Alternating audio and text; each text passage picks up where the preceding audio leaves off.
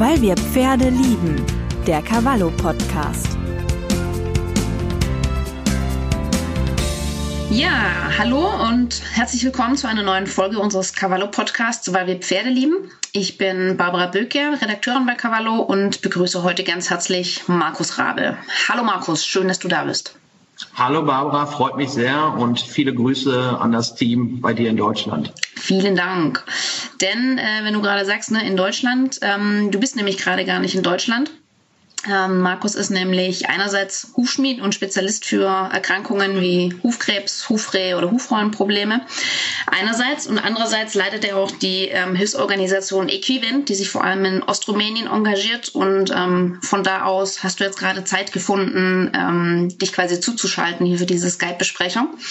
Und ähm, Markus, erzähl doch mal, wie, wie kam es denn überhaupt zu, zu Equivent? Wie waren da so die Anfänge?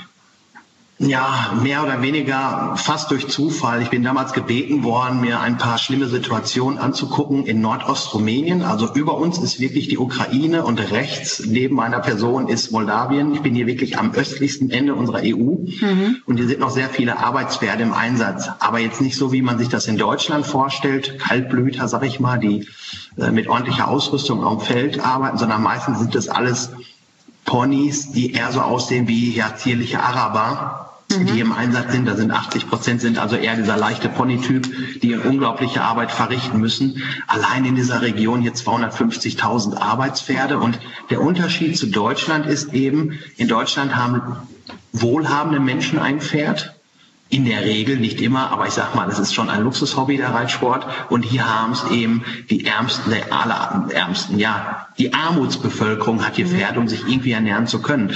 Und ich sollte damals äh, mir die Situation vor Ort angucken, da hat mich jemand drum gebeten und ich bin dann hier hängen geblieben, weil die Zustände so schlimm waren, so groß, so eskalös. Wann war das dieser, dieser erste Besuch, von dem du gerade sprichst? War 2008. Mhm. 2008 war ich das erste Mal hier, ja. Also hier in Ostrumänien, davor war ich schon mal Rumänien. Aber Ostrumänien ist wirklich noch ein Unterschied zu dem allgemeinen Rumänien, was wir so kennen als Urlaubsland. In, inwiefern? Also wie, wie sieht's da aus in Ostrumänien für, für alle, die sich das nicht so vorstellen können? Also erstmal Rumänien ist ein Land, ich sag mal ungefähr 70 Prozent der Fläche von Deutschland, also etwas kleiner als Deutschland, hat äh, eine Einwohnerzahl von 20 Millionen Menschen, aber davon sind 8 Millionen permanent im Ausland. Nur 12 Millionen sind hier. Das heißt, sehr äh, große Ballungszentren, wo Städte sind, aber auf der Landseite ist nichts los. Also sehr freizügiges Land mit großen Weiten. Und äh, da gibt es in der Mitte dieses wunderschöne Transsilvanien, Touristengebiet. Dadurch geht ein Gebirge und hinterhalb dieses Gebirges, die sogenannten Karpaten, fängt dann der Armutsteil von Rumänien an. Rumänien an sich ist ein armes Land, aber der Osten ist ebenso richtig arm. Und äh, das sind kleine Bauernhäuschen, kleine Höfchen, Miniaturhütten im Grunde genommen, oft aus Lehm und Kuhmist gebaut, Häuser, die drei mal drei messen. Mhm. Also drei mal drei Meter und da leben teilweise sechs und sieben Personen drin. Dann muss ich das mal vorstellen, ne? drei auf drei Meter, das ist so ähm, Standardmaß in Anführungszeichen ja. für eine Box bei uns für ein Pferd. Kein, genau, richtig. Mhm. Da leben mehrere Menschen drin, kein Strom, kein fließendes Wasser, oft schimmelig und feucht in dem Boden. Äh, in der Ecke steht aus Lehm gebaut so ein kleiner Ofen, äh, wie man das auch noch aus so afrikanischen Buschhütten kennt. Da wird ein Feuerchen gemacht und äh, das ist teilweise wirklich bitter und teilweise sind es Bilder, wenn ich äh, das in Deutschland jemand zeige, der denkt, das sind Bilder aus dem Kriegsgebiet in Syrien oder Afghanistan, ja. Mhm. Also das gibt's hier noch. Das ist auch hier nicht normal, aber es ist reichlich vorhanden. Mhm. Und wenn du so zurückdenkst an diesen ersten Besuch 2008, was, was ist dir da noch so in, in Erinnerung geblieben oder was hat dich besonders mitgenommen, besonders also bewegt? Sehr extrem war es damals wirklich so, dass an jeder Ecke Pferdekadaver lagen. Wirklich an jeder Ecke. Hm. Egal, wo wir damals hinfuhren, es waren Pferdekadaver da. Gerippe von toten Pferden. Und äh, das ist so ein Bild, was sich eingebrannt hatte. Das ist heute wesentlich besser geworden. Unter anderem liegt das auch durch unsere Entwurmungsprogramme oder an unseren Entwurmungsprogrammen liegt das so. Mhm. Ja. Also es sind Pferde hier, die sind so verwurmt, dass die damals äh, auch eine Lebenserwartung von vier, fünf Jahren hatten. Boah, brutal. Das ist wirklich, ist es wirklich brutal, ja, ja. Das ist, das war unglaublich. Und das Gute ist, dass die Pferde hier noch keine Resistenzen haben. Das heißt, einmalig entwurmt hat man oft schon sehr, sehr viel getan. Mhm. Krasse Sache. Und du warst damals für eine, für eine andere Organisation vor Ort. Und ähm, wie kam es dann, dass, dass du selber quasi Äquivalent aufgebaut hast?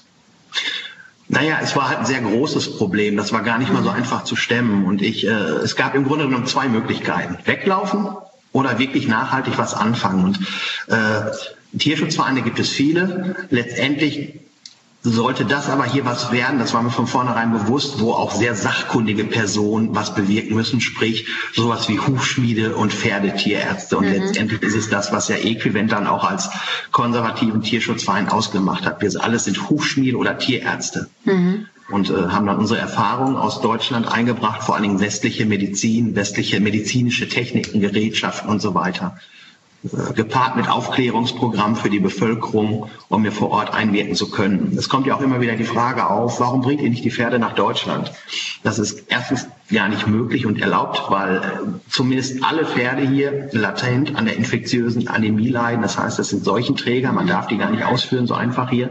Das nächste ist, dass die Transport- und Strapazkosten gigantisch sind, mal eben 3000 Kilometer ein Pferd, was sowieso sehr schwach auf den Rippen ist, äh, durch Europa zu kacheln. Dann ist der nächste Punkt, es ändert sich ja auch vor Ort nichts. Mhm. Die Leute brauchen ja die Pferde, ja. Ne? Er holt sich das nächste Pferd und es geht weiter. Geändert habe ich gar nichts. Ich habe halt nur unglaublich viel Spendengelder ausgegeben. Mhm. Und äh, um effizient vor Ort zu helfen, haben wir uns damals entschlossen, hier selbst vor Ort Hufschmiede auszubilden und Tierärzte einzustellen. Tierärzte gibt es viele. Es gibt zwei sehr berühmte Universitäten hier, die Tierärzte en masse produzieren. Man muss denen einfach nur mal eine faire Chance geben und da funktioniert das auch. Mhm.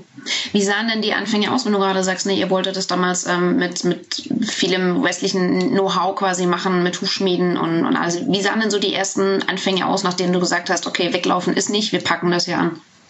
Ja, ich habe damals äh, von vornherein ein bisschen Glück gehabt, muss ich ehrlich sagen. Ich habe einen sehr netten Tierarzt gefunden, der damals schon in Rente war. Mhm. Pferdetierarzt, der auch sehr viel Erfahrung hatte und der auch selbst mit Herzblut dran ging. Dem war eigentlich jetzt nicht Geld wichtig, sondern dass man vor Ort hilft. Und der hat uns die Türen geöffnet und auch Perspektiven hier eröffnet. Und der ist heute über 75 und der ist immer noch bei uns. Mhm. Äh, und das ist wirklich, der Mann war Gold wert. Das ist unser Dr. Ursache, der Älteste hier in dem ganzen Team. Mhm. Und der da, im Grunde genommen war es für mich auch so ein bisschen so ein, so ein väterlicher Beistand. Also ich mag das auch gar nicht immer, wenn ich so, so als, als, als der Superheld dargestellt werde oder der Macher. Ich habe einfach das Glück, dass ich ein unheimlich tolles Team um meine Person versammelt habe. Mhm. Bin nicht nur ich, es ist das Team. Und das Team unterstützt dich auch quasi in, von, von Anfang an? Ist das so ein, so ein harter Kern? Ja, das Team musste erstmal aufgebaut werden, weil der harte Kern kam natürlich zunächst erstmal aus Deutschland. Äh, das war die Sandra, meine Frau, und die Tiffany, meine äh, Geschäftspartnerin. Hufbeschlagschmiedin. Wir waren zu dritt, wir haben den Äquivalentverein gegründet. Mhm. So ging es los und dann war der Doktor Ursache der vierte im Boot und dann haben wir das aufgebaut und dann wurde es halt immer größer. Ja. Wie, wie waren denn so die Anfänge? Ich meine, klar, um, ihr habt gesagt ja, ihr, ihr, braucht Spenden, aber die kommen ja am Anfang, wenn, wenn man noch nicht bekannt ist, keinen Namen hat, muss man ja irgendwo die, die herhaben. Du kannst es dir wahrscheinlich selber vorstellen. Es machen 100 Tierschutzvereine auf, davon mhm. überleben im Grunde genommen drei. Die meisten laufen sich tot, kriegen keine Gelder rein, zerstreiten sich intern. Mhm. Äh, das ist schon nicht so einfach gewesen. Äh, ich hatte das Glück, dass ich als Hufschmied nicht ganz unbekannt war und auch anfänglich in den ersten Jahren kam überhaupt nichts warum. Geldmäßig, das war lächerlich. 10 Euro hier, 5 Euro da, also das, das war gar nichts. Äh, ich hatte das Glück, dass ich selbst als Schmied ein bisschen was verdiente und erstmal, sag ich mal, was reinschießen konnte. In den ersten Jahren hinterher war das nicht mehr nötig. Heute steht das Projekt gefestigt durch Fördermitglieder, Spender und Sponsoren äh, auf eigenen Beinen und mhm. kann existieren. Zu Corona-Zeiten jetzt ist es sehr hart. So manches Mal haben wir schon die Angst, dass wir eine Fahrpraxis bei uns hier in Rumänien einstellen müssen, also eine Tierarztpraxis praktisch am Boden stehen lassen, weil kaum Geld für Sprit da ist. Aber ich hoffe darauf, dass auch wieder bessere Zeiten kommen. Mhm. Wenn du jetzt sagst, ähm, Fördermitglieder und Sponsoren und alles, ähm, ihr habt ja mittlerweile ein, ein ganzes Team äh, vor Ort in, in Nordostrumänien. Wie groß ist das denn überhaupt? Wie viele Leute beschäftigt ihr denn? Äh, fest angestellt. Äh, also es gibt mehrere Kooperationspartner noch, aber allein die mhm. Festangestellten sind fünf Tierärzte in Vollzeit, vier Hufschmiede und zwei mhm. Tierpfleger und ein Sozialteam. Äh, das sind für das humanitäre Projekt. Mhm. Können wir vielleicht später noch zu kommen. Mhm. So gesehen haben wir derzeit zwölf Festangestellte. Und das wird alles über Spenden und äh, Sponsoren jetzt extrem. Wenn man jetzt, wenn man jetzt an deutsche Verhältnisse denkt, da ist man da schon beim äh, äh, kleineren Unternehmchen. Hier in Rumänien sind natürlich ganz andere Gehaltsverhältnisse. Mhm. Das muss man legen. Das heißt, wenn hier jemand äh, 500 Euro im Monat verdient, dann ist er schon glücklich.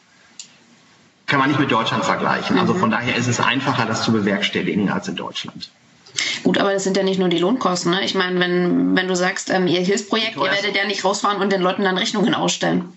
Nein, nein, um Gottes Willen. Genau, und das, das ist ja auch, ne, also es kommt ja das ganze Material, eine, Medikamente. Sind, richtig. Ja. Wir sind eine non-profitale Tierklinik. Wir dürfen es mhm. nicht mal. In dem Moment, wo ich eine Rechnung hier schreibe und sage, ist Hund kastriert, geht mit 10 Euro, mache ich mich angreifbar. Das mhm. heißt, wirtschaftliche Einnahmen werden hier nicht erzielt.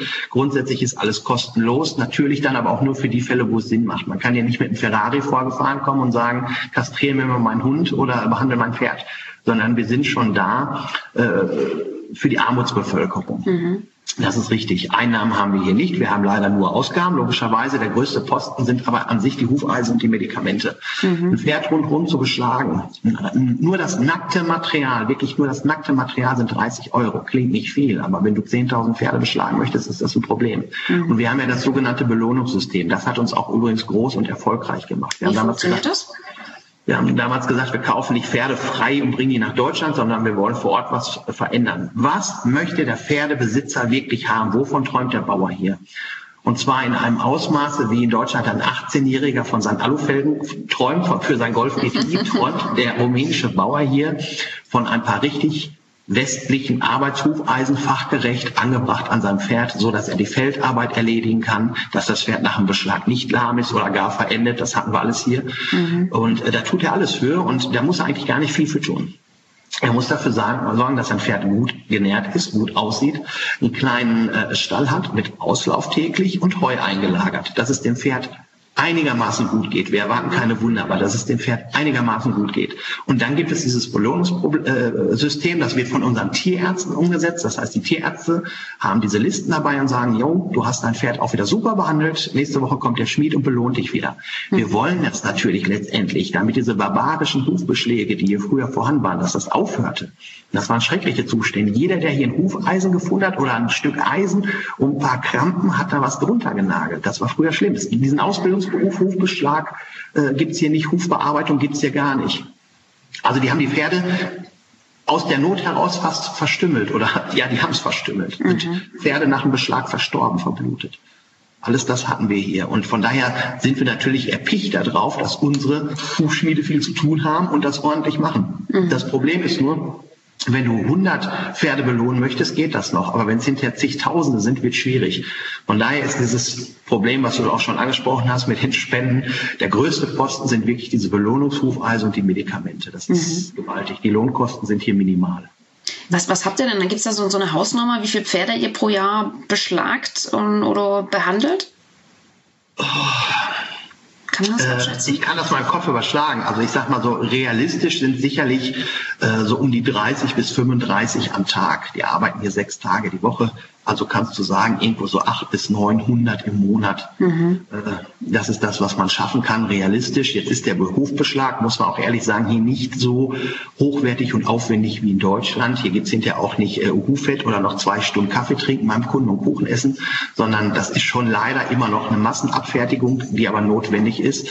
Äh, wir kommen auch an unsere Grenzen. Wir bräuchten definitiv mehr Hufschmiede. Wir sind dabei und bilden aus. Das nächste Problem ist, du musst erstmal Azubis finden. Auch hier in Rumänien ein Riesenproblem. Mhm. Menschen, die nicht lesen und schreiben können, können auch theoretisch kaum was erlernen oder mal nachlesen. Das ist eben so. Und äh, von daher endet alles hinterher bei der Bildung. Ne? Das sind wir wieder im Humanbereich. Ne? Mhm. Schulpflichtgesetz, Schule durchsetzen. Das ist übrigens Belohnungssystem dann Teil zwei. Der Bauer pflegt sein Pferd ganz toll, kriegt dafür mhm. umsonst Hufbeschlag. Die Kinder des Bauern gehen regelmäßig zur Schule. Wir haben da ein System, um das zu erfassen. Mhm. Das macht der soziale Dienst, der spricht mit den Lehrern. Dann werden die zusätzlich belohnt. Kriegt die Mutter mal einen Pfund Kaffee, ein paar Grundnahrungsmittel, Schuhe, Kleidung, Ausrüstungsgegenstände, Schulhefte, Busgeld und so weiter. Weil wir einfach möchten, dass die Kinder eine faire Chance haben und auch bei die Schule hinterher abschließen, Abschluss haben und nicht mehr Analphabeten sind, so wie die Eltern, die Großeltern und die Urgroßeltern. Mhm. Ja, Rumänien ist immer noch ein Land mit einer Million Analphabeten im, im, im jugendlichen Bereich. Das ist unglaublich. Und die Tendenz ist leider steigend. Ist natürlich der Beweis dafür, dass es Europa nicht so funktioniert, wie wir uns das vorstellen. Ne?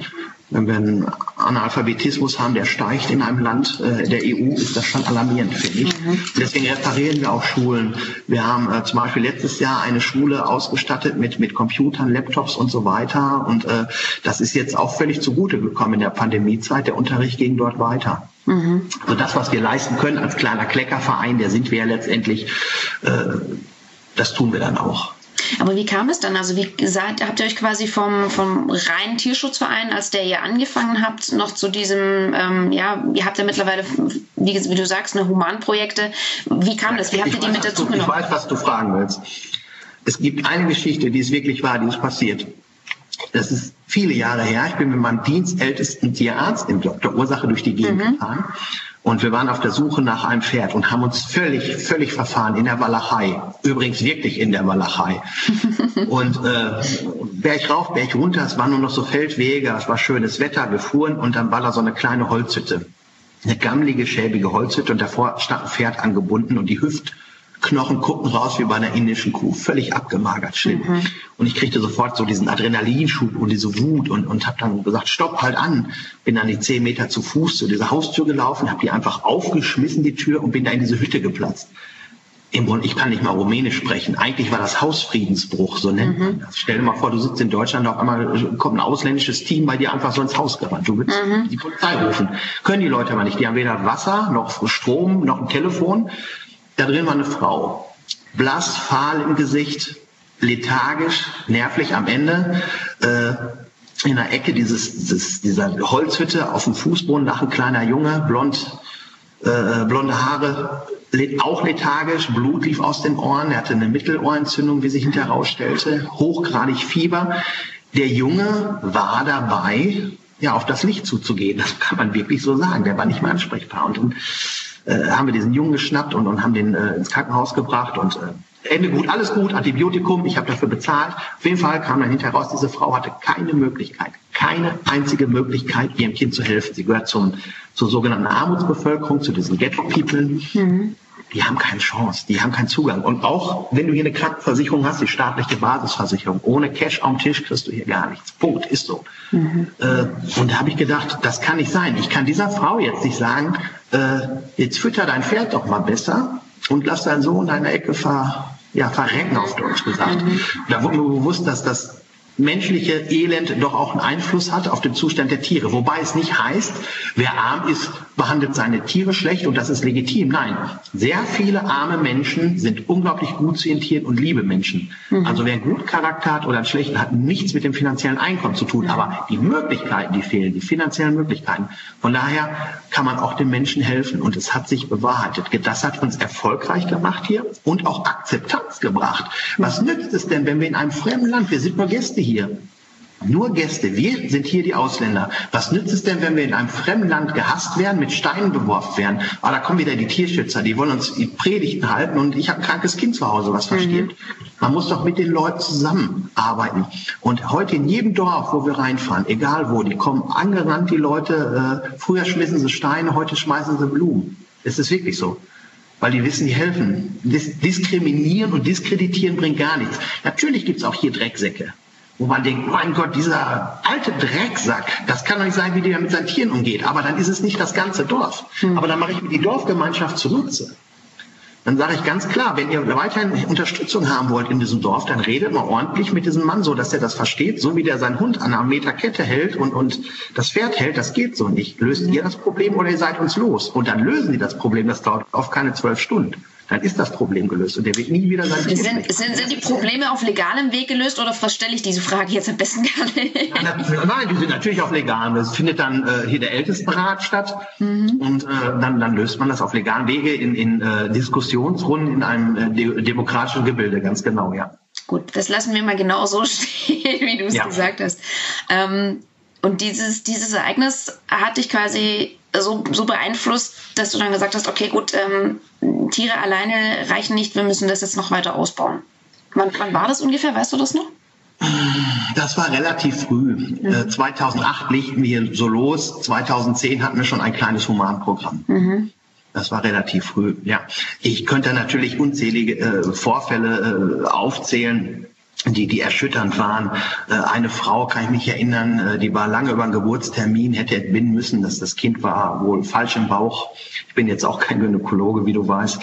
Äh, Im Krankenhaus ist sie nicht behandelt worden, weil ich einfach nicht schnell genug vor Ort sein konnte, um Bargeld am Tisch zu legen. Und die ist noch im Krankenhaus schreiend verstorben und mussten sie dann beerdigen. Und sehr dramatisch. Wenn das die, also die, wurde, die wurde nicht behandelt, weil nein, die wurde nicht quasi behandelt. nicht noch extra nicht, Kohle auf den Tisch gelegt hat. Ja, ja, und äh, ob man das glaubt oder nicht, wir hatten einen anderen Fall, da ging es um einen äh, gelähmten Mann, äh, mit dem wir im Krankenhaus waren. Und äh, mein Sohn war mit, um so einen kleinen YouTube-Film zu machen. Und mit der Filmkamera in der Hand hat der Arzt uns wirklich erklärt, ihr könnt filmen, was ihr wollt, ihr könnt ein Interview von mir haben, ihr könnt mal sogar mein Perso finden, ist mir völlig egal.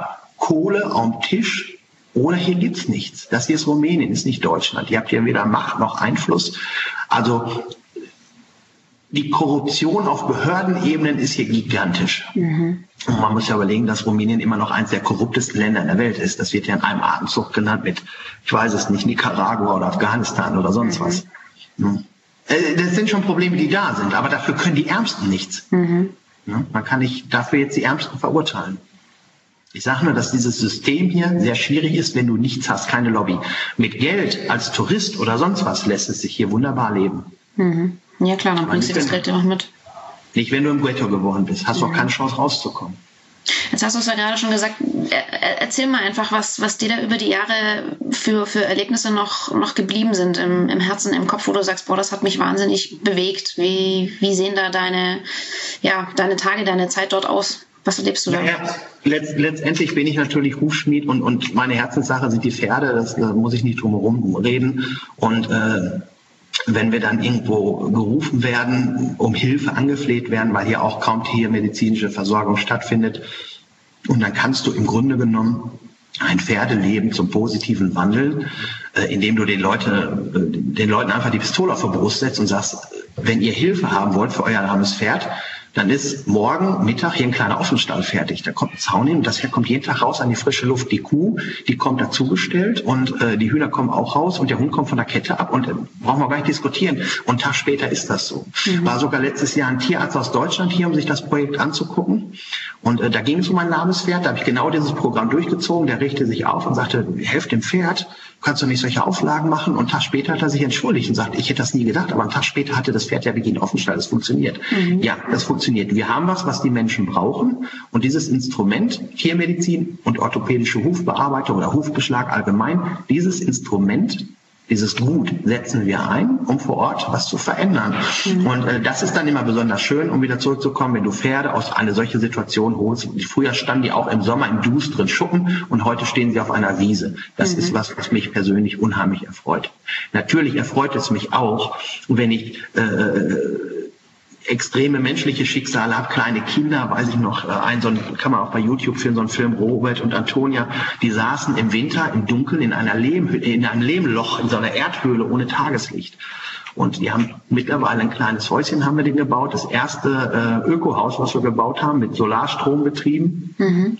Äh, ein vollwertiges Häuschen. Die gehen zur Schule und haben eine Chance und bekommen Bildung. Und wenn du dann sowas siehst, wirklich die Kinder aus Erdlöchern rausgeholt, in ein kleines Zuhause reingesetzt und die lernen zum ersten Mal mit einer Toilette umzugehen oder sich die Zähne zu putzen oder so, das ist schon schön. Das ist eine tolle Sache. Also viele sagen immer, wie hältst du das aus? Das ist so schlimm da hinten. Aber ich glaube, schlimmer wäre es insgeheim, wenn man wüsste, man ist weggelaufen und man hat nicht geholfen, obwohl man vielleicht hätte helfen können. Ich glaube, das mhm. ist viel schlimmer.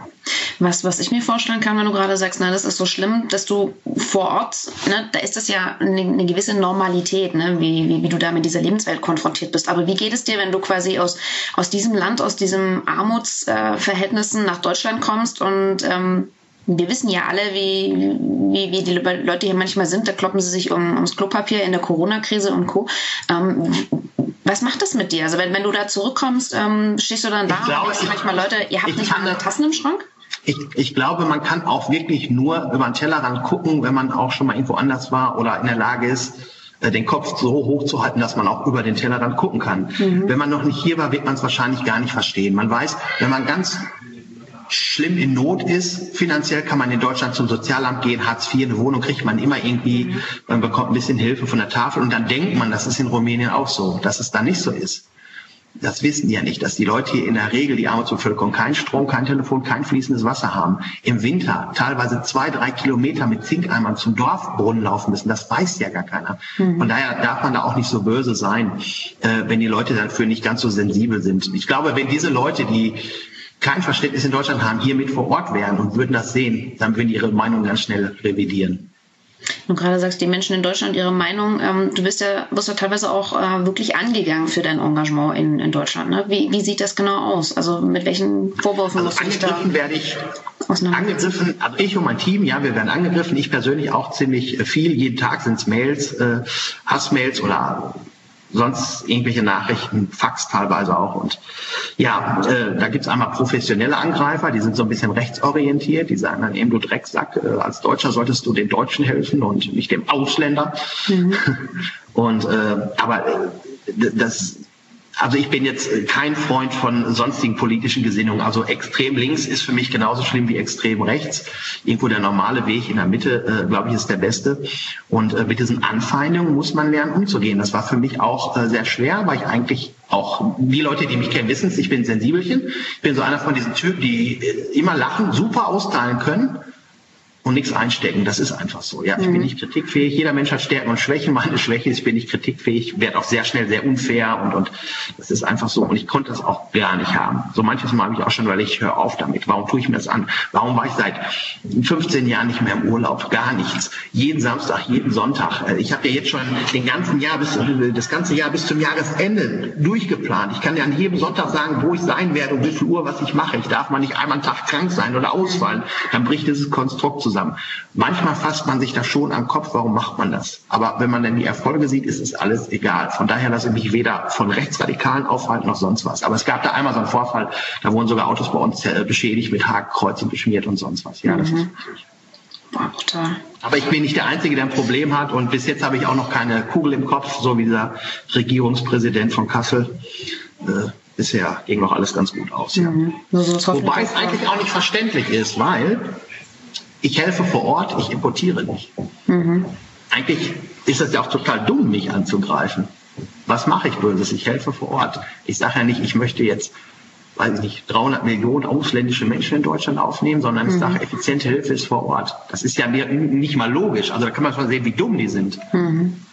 Weil du jetzt vorher gesagt hast, ähm, Angriffe zu Hause. Ähm, in Rumänien wurden, wurden Steine geworfen. Ähm, wie muss man sich das vorstellen? Haben die Leute die, die Hilfe am Anfang wirklich abgelehnt und sind so rabiat auf euch zugekommen? Oder? Also das Heftigste, das Heftigste war, dass es wirklich war, da war die Tiffany noch bei mir und ein Tierarzt und so eine Art Bürgermeister oder Stadtsprecher, Dorfsprecher. Mhm. Wir wollten Rufbeschlagsschulung geben und sehr alte Frauen sind auf uns losgegangen, also so richtige Omis und haben Steine, dicke Steine geworfen und die wurden fuchtig und sind noch hinter der Autos hinterhergerannt.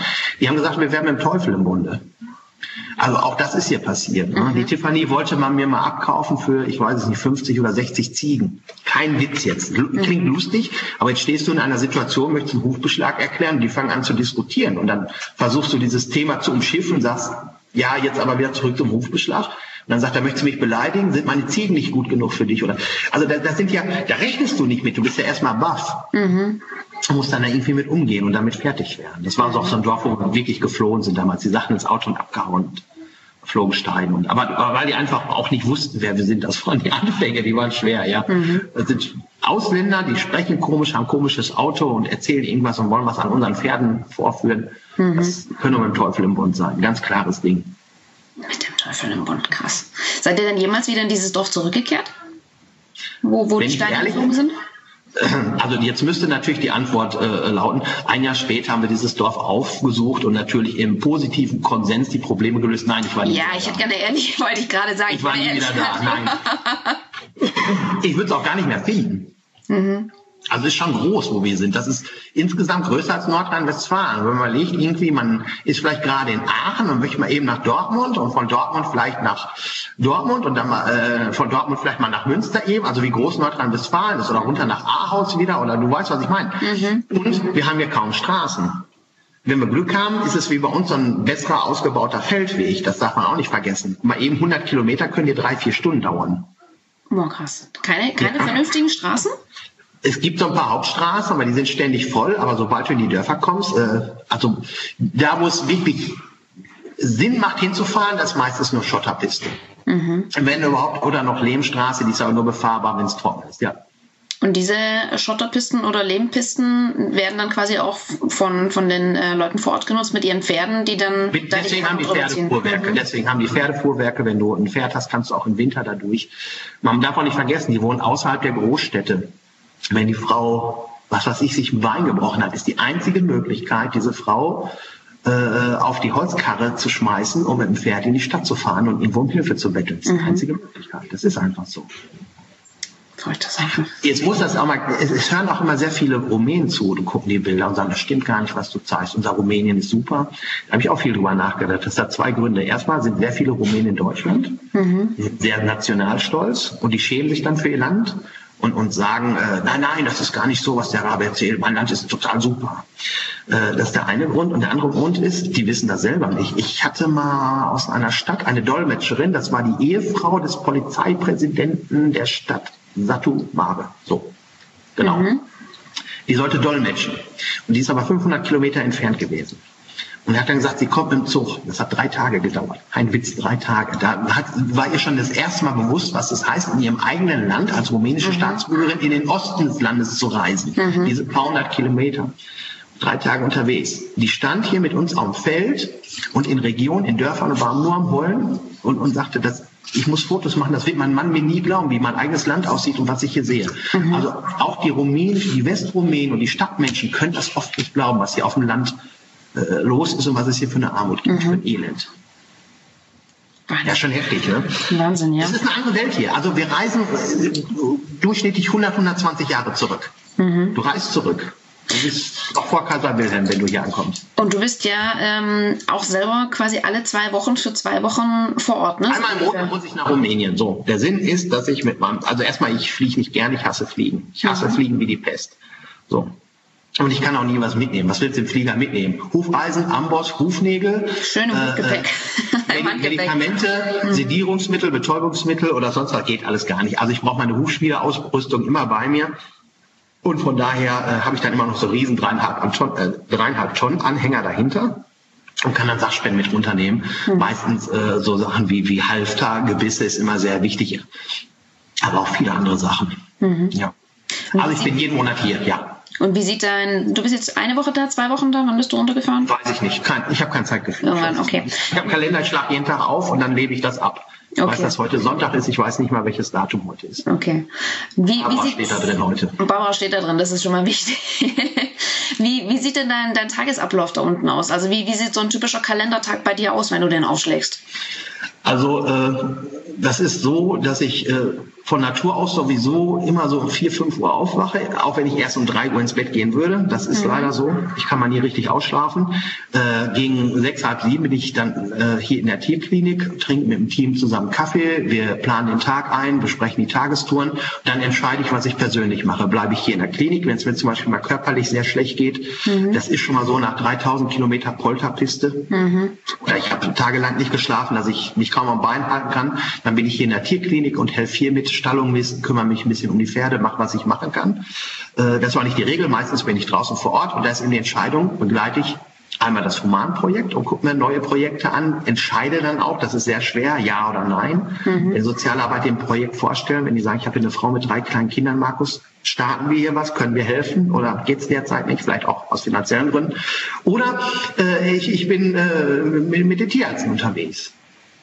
Ist für mich meistens emotional, emotional ein bisschen einfacher. Mhm. Und dann sind wir unterwegs und kommen teilweise abends um 10 wieder, mal um 11 Uhr oder um 12 oder um 3 Uhr nachts. Ne? Oft, äh, ich habe schon prophylaktisch immer, wenn ich hier rumdüse, einen Pferdeanhänger mit, weil oft sind wir irgendwo auf dem Felde und sagen, das Pferd kann, können wir nicht hier lassen, das müssen wir mitnehmen in die Klinik. Und wir haben hier eine richtige Tierklinik. Allein das ist ja schon der Hammer. Ne? Ich, mhm. wüsste, ich weiß nicht, ob es noch in Rumänien eine gibt, aber ganz bestimmt keine non-profitale Tierklinik, die sich jeder leisten kann, weil es nichts kostet. Mhm. Ja, und dann kommen wir oftmals auch mit dem Pferd zurück, was wir dann gesund pflegen. Und äh, wichtig ist, bevor der Besitzer das wieder bekommt, dass geklärt wird, dass es dem Pferd nie wieder so schlecht geht. Also Ursache bekämpfen. Woran mhm. liegt, dass dieses Pferd jetzt das und das hatte? Wenn es ein Unfall war, ist häufig, kann er nichts dafür. Das ist klar. Mhm.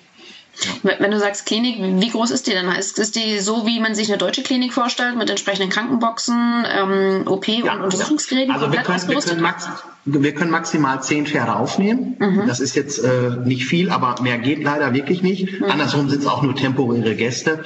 Äh, wir haben zehn äh, feste Boxen und wir haben auch noch Außenpaddocks mit so Stallhütten, Stallzelte, das wollte mhm. ich sagen. Genau. Also zur Not können wir auch mal 12, 13, 14 aufnehmen. Dann ist es aber auch Ende. Äh, das ist eine Tierklinik, wie man sich das vorstellt, mit, mit, mit einem Kleintierbereich. Es gibt einen richtigen, eine Kleintierklinik und eine Großtierklinik auf diesem mhm. Gelände. Der Großtierbereich ist fast nur für Pferde ausgebucht. Natürlich kommen ja aber auch mal Leute mit einer Ziege, mit einem Schaf oder mit einer Kuh, die sich einen Nagel in die Klaue getreten hat oder sonst was. Auch mhm. das haben wir alles ständig. Und wir haben eben die Möglichkeiten, hier Großtiere fachgerecht zu behandeln. Und da hört es eben auf. Selbst von der Universität, die kommt zu uns wo Tierärzte ausgebildet werden und, und wollen mal eben eine Kuh röntgen, weil es bei denen nicht geht, weil die keine Gerätschaften haben. Mhm. Und äh, mittlerweile betreiben wir also äquivalent drei voll digitale Röntgenanlagen in Rumänien. Das ist eine mhm. kleine Sensation. Wir haben auch andere, äh, äh, zum Beispiel eine Tierklinik in Bukarest damit ausgerüstet, damit die auch mal diese, diese Diagnosemöglichkeiten haben. Also wir gucken nicht nur, dass wir ein ganz toller Laden sind, sondern wir gucken auch, wer macht hier noch auch noch einen guten Job und versuchen die irgendwie zu unterstützen. Mhm. Der Wahnsinn. Ja. Also es gibt nicht nur diese Tierklinik, die auch immer wieder zu sehen ist. Dazu gehört, also zu dieser Tierklinik, wo ich jetzt hier sitze im Vorraum, im, im Wartezimmer und mit dir rede, mhm. gibt es auch noch eine richtige Tierarztpraxis, 150 Kilometer weiter im Osten, mhm. äh, in Jasch. Dann gibt es hier ähm, im Innenstadtbereich noch eine, eine, Tierarztpraxis und dann haben wir ganz viele so, hm, so kleine Läden, Niederlassungen in den Dörfern. Das sind einfach nur kleine Hütten. Das war vor 30 Jahren, vor 30 Jahren mal so eine Art kommunistischer Edeka-Laden, sag ich mal. So Mini-Hütten. Mhm. Weißt du, was ich meine? Wo du Bohnen holen konntest zu Kartoffeln. Und da mhm. haben wir mhm. Sachspenden eingelagert. Und, und von da aus oder vor diesen Hütten starten wir dann auch immer irgendwelche Aktionen mit den Leuten. Was weiß ich, nächste Woche Samstag, 8 Uhr, alle, die ein krankes Pferd haben, da sein. Mhm. Das heißt, wir schon auch so feste Anlaufpunkte noch. Wir sind nicht nur wirre unterwegs mit dem Auto, sondern es gibt auch noch eine planbare Arbeit, mhm. die oft unterbrochen wird, weil eben Notfälle reinkommen.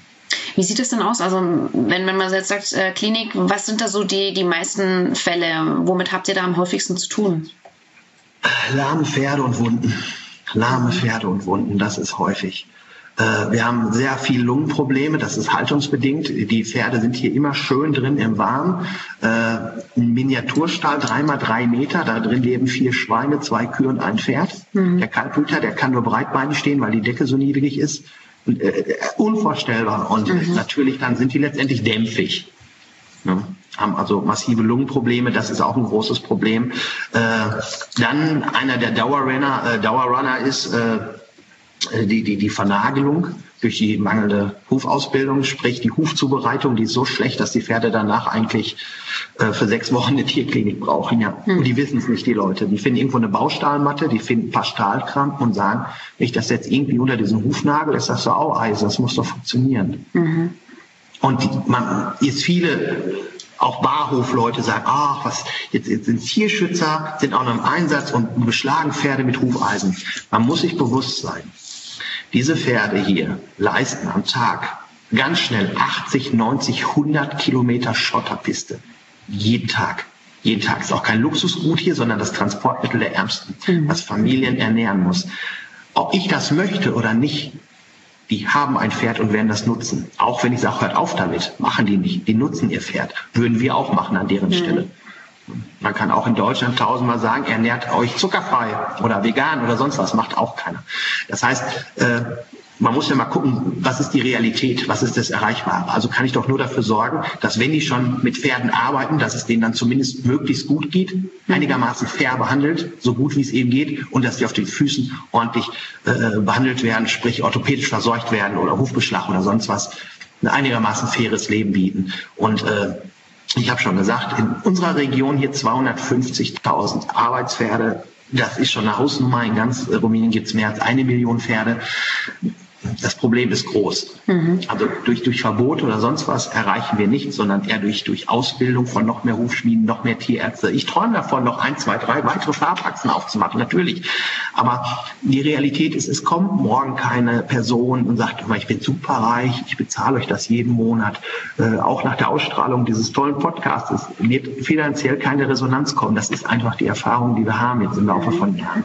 Ich habe alles getan, ich habe alles versucht. Ich habe jeden berühmten Autohersteller angeschrieben und Hilfe gebeten, jeden berühmten Schauspieler in Deutschland, Musiker, Rockstars, sonst was. Du kannst jetzt Namen nennen, wenn ich sagen, habe ich angeschrieben. Hm. geht vom berühmtesten Rennfahrer aller Zeiten äh, bis sonst was. Ich habe alle angeschrieben, Hilfe gefleht. Es hilft keiner.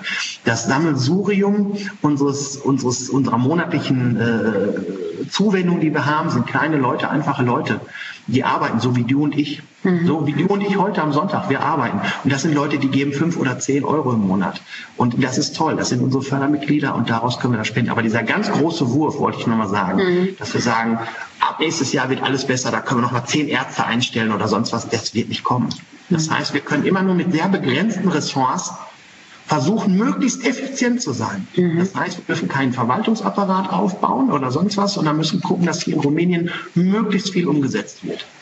Wenn du es gerade sagst, die Kleinspenden so mit, mit 5 oder 10 Euro ähm, von UNICEF und Co. gibt es ja manchmal solche Vergleiche, dass du für so und so viel Euro kannst du Ernährungspakete für Kinder in Hungersnöten beschreiben. Also der, der, Mensch, der Mensch neigt dazu und möchte immer was Greifbares haben.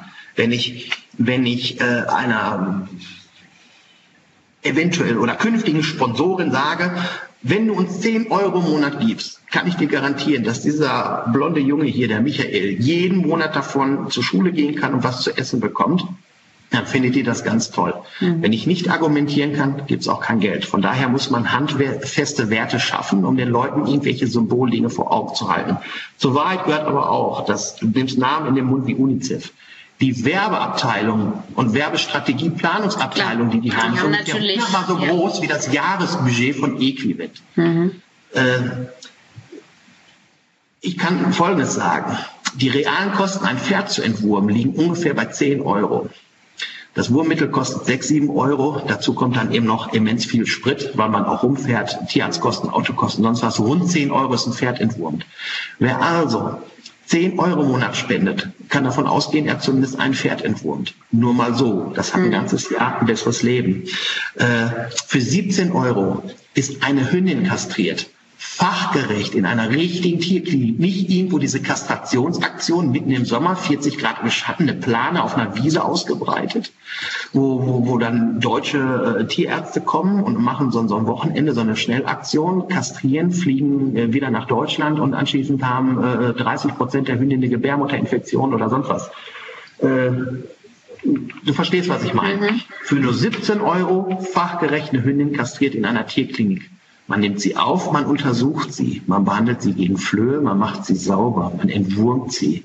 Am zweiten Tag wird sie kastriert, bleibt dann noch einen dritten Tag hier zur Untersuchung. Mhm. Wenn es ihr gut geht, kommt sie wieder zurück. Für 17 Euro eine fachgerechte Kastration einer Hündin in einer richtigen Tierklinik unter sterilen Bedingungen. Das finde ich ist auch schon ein Wahnsinnsargument. Übrigens nur so günstig, weil wir auch eben eigene Tierärzte haben und eigenes Kastrationsteam. Ich muss keine Fremddienstleister fragen. Sprich, wenn ich äh, heute auf einmal drei Hündinnen vorfinde irgendwo und möchte die kastrieren lassen, muss ich nicht gucken, wo ist im Umkreis von 100 Kilometer der nächste Tierarzt und mal nach einem Termin fragen und wann er denn Zeit hätte und ob mhm. das auch klappt und was das dann kostet, sondern ich habe eine eigene Tierklinik. Wir haben das durchkalkuliert. Wir lagen mal irgendwo bei 12 Euro. Das war nicht mehr zu halten, weil die Medikamente auch teurer geworden sind. 17 Euro fachgerechte Kastration eines Hundes. 10 Euro Entwurmung. Ein Kind zur Schule zu schicken, kostet durchschnittlich 30 Euro im Monat. Da ist das Busgeld mit drin. Das sind keine Unsummen. Also das heißt, äh, die Leute, die irgendwo sagen, sie können 15, 15, 20 oder vielleicht sogar 30 Euro im Monat geben, da kann man richtig, richtig was mit bewirken. Auf diesen mhm. Förderanträgen bei uns kann man ankreuzen, was man möchte. Wenn einer sagt, ich möchte, dass es nur in die humanitäre Hilfe geht, das ist okay, das kann ich verstehen. Man, jeder hat ja irgendwo Schwerpunkte. Der andere sagt, ich bin Pferdemensch, ich möchte den Pferden was Gutes gönnen. Mhm. Der kann das ankreuzen. Oder er kreuzt an, da wo es gerade eben fehlt. Da, wo es gerade eben fehlt, genau. Mhm. Auch das geht. Mhm. Wenn du jetzt ähm, vorher sagst, richtig, richtig was bewegen, Gibt es so einen Fall, wo du sagst, ja, da hat sich über die, über die Jahre richtig viel getan, sei es jetzt im Humanbereich, sei es im Pferdebereich, wo du ähm, quasi in den Anfängen oder relativ früh wir haben Dörfer, wir haben Dörfer in den Grenzgebieten zu Moldawien, also wirklich da, wo es in den absoluten armen Ghetto-Bereich mhm. geht. Da war jedes Pferd abgemagert. Das waren Bilder vor 12, 13, 14 Jahren, die waren unerträglich. Dort haben wir heute ein anderes Problem. Das ist das Problem der Herzkranzverfettung. Die haben einen Wettbewerb gestartet. Wer hat das schönste dickste Pferd für Äquivalent? Das ist jetzt wirklich kein Witz. Das ist kein Witz. Äh, früher waren da nur Knochengerippe und heute hast du verfettete Pferde und musst denen erstmal erzählen, Leute, langsam, langsam. So funktioniert das aber nicht. Mhm. Äh, das heißt, wir sind schon im Bereich der Hungergesellschaft, in den Bereich der Wohlstandsgesellschaft übergegangen. Äh, das ist dann teilweise schon gar nicht mehr so lustig. Letztendlich aber ein Erfolg. Ist jetzt sicherlich auch kein gutes Beispiel, aber es gehört ja eben zu weit dazu, dass manche dann auch übers Ziel hinausschießen. Aber wenn du dann in diese Dörfer reinkommst und hast die noch so Dörfer, du musst dir vorstellen, es ist eine Schotterstraße und links und rechts sind je zehn, zwölf Häuser. Das ist ein mhm. Dorf. In der Mitte ist so ein, so ein Platz, da ist ein Boden, da können sich alle ihr Wasser wegholen. Und äh, wenn du dann heute da reinfährst und siehst, dass morgens um 8 Uhr oder um 20 vor 8 die ganzen Kinder mit einem Tornister auf dem Rücken zur Schule laufen und da kommt ein Bus zu einer Bushaltestelle und auf einmal ist da eine Straße, wo früher keine war. Mhm. Und du weißt, die Straße hast du gebaut. Mhm. Die Bushaltestelle hast du dahingestellt. Die Touristen hast du dahin gebracht. Die gehen deinetwegen zur Schule. Deswegen können die das. Die Kinder wissen das oft gar nicht. Die realisieren das. Die wachsen jetzt so auf. Für die ist das normal, dass sie mhm. zur Schule gehen. Die Eltern wissen, wenn irgendwas Schlimmes ist, die rufen bei Equipment in der Tierklinik an und da kann auch morgen das Kind am Blinddarm operiert werden, einen neuen Zahn bekommen der Junge, der gelähmte Junge kann einen neuen Rollstuhl bekommen oder, oder ein anderes Kind kann eine Fußballausrüstung bekommen oder sonst was, dann ist das schon irre. Das heißt, du hast ein, eine kleine Dorfgemeinschaft, die am Ende war, vom Zerfall bedroht, wirklich, hast du gewandelt in ein kleines, gesundes Dörfchen. Und da sind jetzt Masten und die haben Strom. Und da gibt's gibt es jetzt ein, ein, ein, wie nennt sich das, Router. Und die können sich einloggen. Und auch in der Corona-Zeit konnten die Kinder im Unterricht teilnehmen. Mhm. Ich weiß noch, das anfing vor einem Jahr, als unser äh, Sozialarbeiter rumfuhr und hatte die so billigste Smartphones verteilt, dass sie sie zumindest einloggen konnten und mitlesen und mithören konnten. Und mhm. mittlerweile haben sie richtige Tablets. Dann hat man schon was verwandelt. Ja, man hat schäbigste Dörfer in kleine funktionierende Gemeinschaften verwandelt und da ist man dann schon stolz drauf. Natürlich mhm. immer noch viel zu wenig. Aber das ist ja trotzdem schon, schon eine enorme Verbesserung, die du da bewirkt hast. Das hast du ja gerade gesagt. Ja. Ähm, ich hoffe natürlich, dass nach diesem Podcast der große Spender auftaucht, ähm, der das Leben für dich ein bisschen einfacher macht. Ja. Ähm, wie, sagen wir mal, blicken wir mal ein bisschen voraus in die Zukunft, so in den nächsten 10, 15 Jahren. Ähm, was, was, sind da so dein, deine Ziele? Was willst du da noch, noch umsetzen? Hast du was Konkretes vor Augen? Ich bin, ich bin alter Sack. Äh, Ach, Markus, nein. Doch, äh, also ich hoffe erstmal, dass ich in 15 Jahren noch gesund und kräftig bin. Es geht schon an die Kräfte, an die Nerven, das, das merkt man auch. Äh, ich bin jetzt erst 47, ich fühle mich aber manchmal, glaube ich, wie, wie ein 87-Jähriger.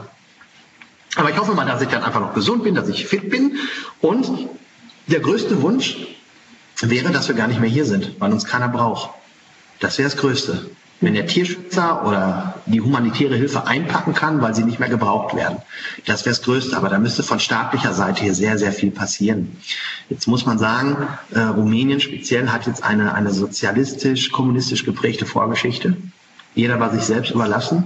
Dann kam äh, Anfang der 90, 90er Jahre der Zerfall dieses kommunistischen Regimes. Dann gab es zehn Jahre gar nichts, eine Militärübergangsregierung. und so das moderne Rumänien, wie wir es kennen, das gibt es ja erst seit 20 Jahren, das entwickelt sich. Aber derzeit hat jeder noch dieses Gefühl, das könnte morgen vorbei sein, ich muss raffen, behalten, nicht abgeben, nicht teilen. Das heißt, mhm. leider ist es von der Mentalität derzeit noch so ein bisschen ängstlich egomanisch, um das mal so auszudrücken. Rumänien ist seit 2007 Vollmitglied der EU, äh, war ein paar Jahre lang sogar mal Nettozahler, also weil es eigentlich wirtschaftlich lief, zumindest in Westrumänien, ist leider auch nicht mehr so. Und äh, das wäre mein größter Wunsch, dass hier politisch mal was passiert, dass wirklich Hilfe bei den Armen ankommt.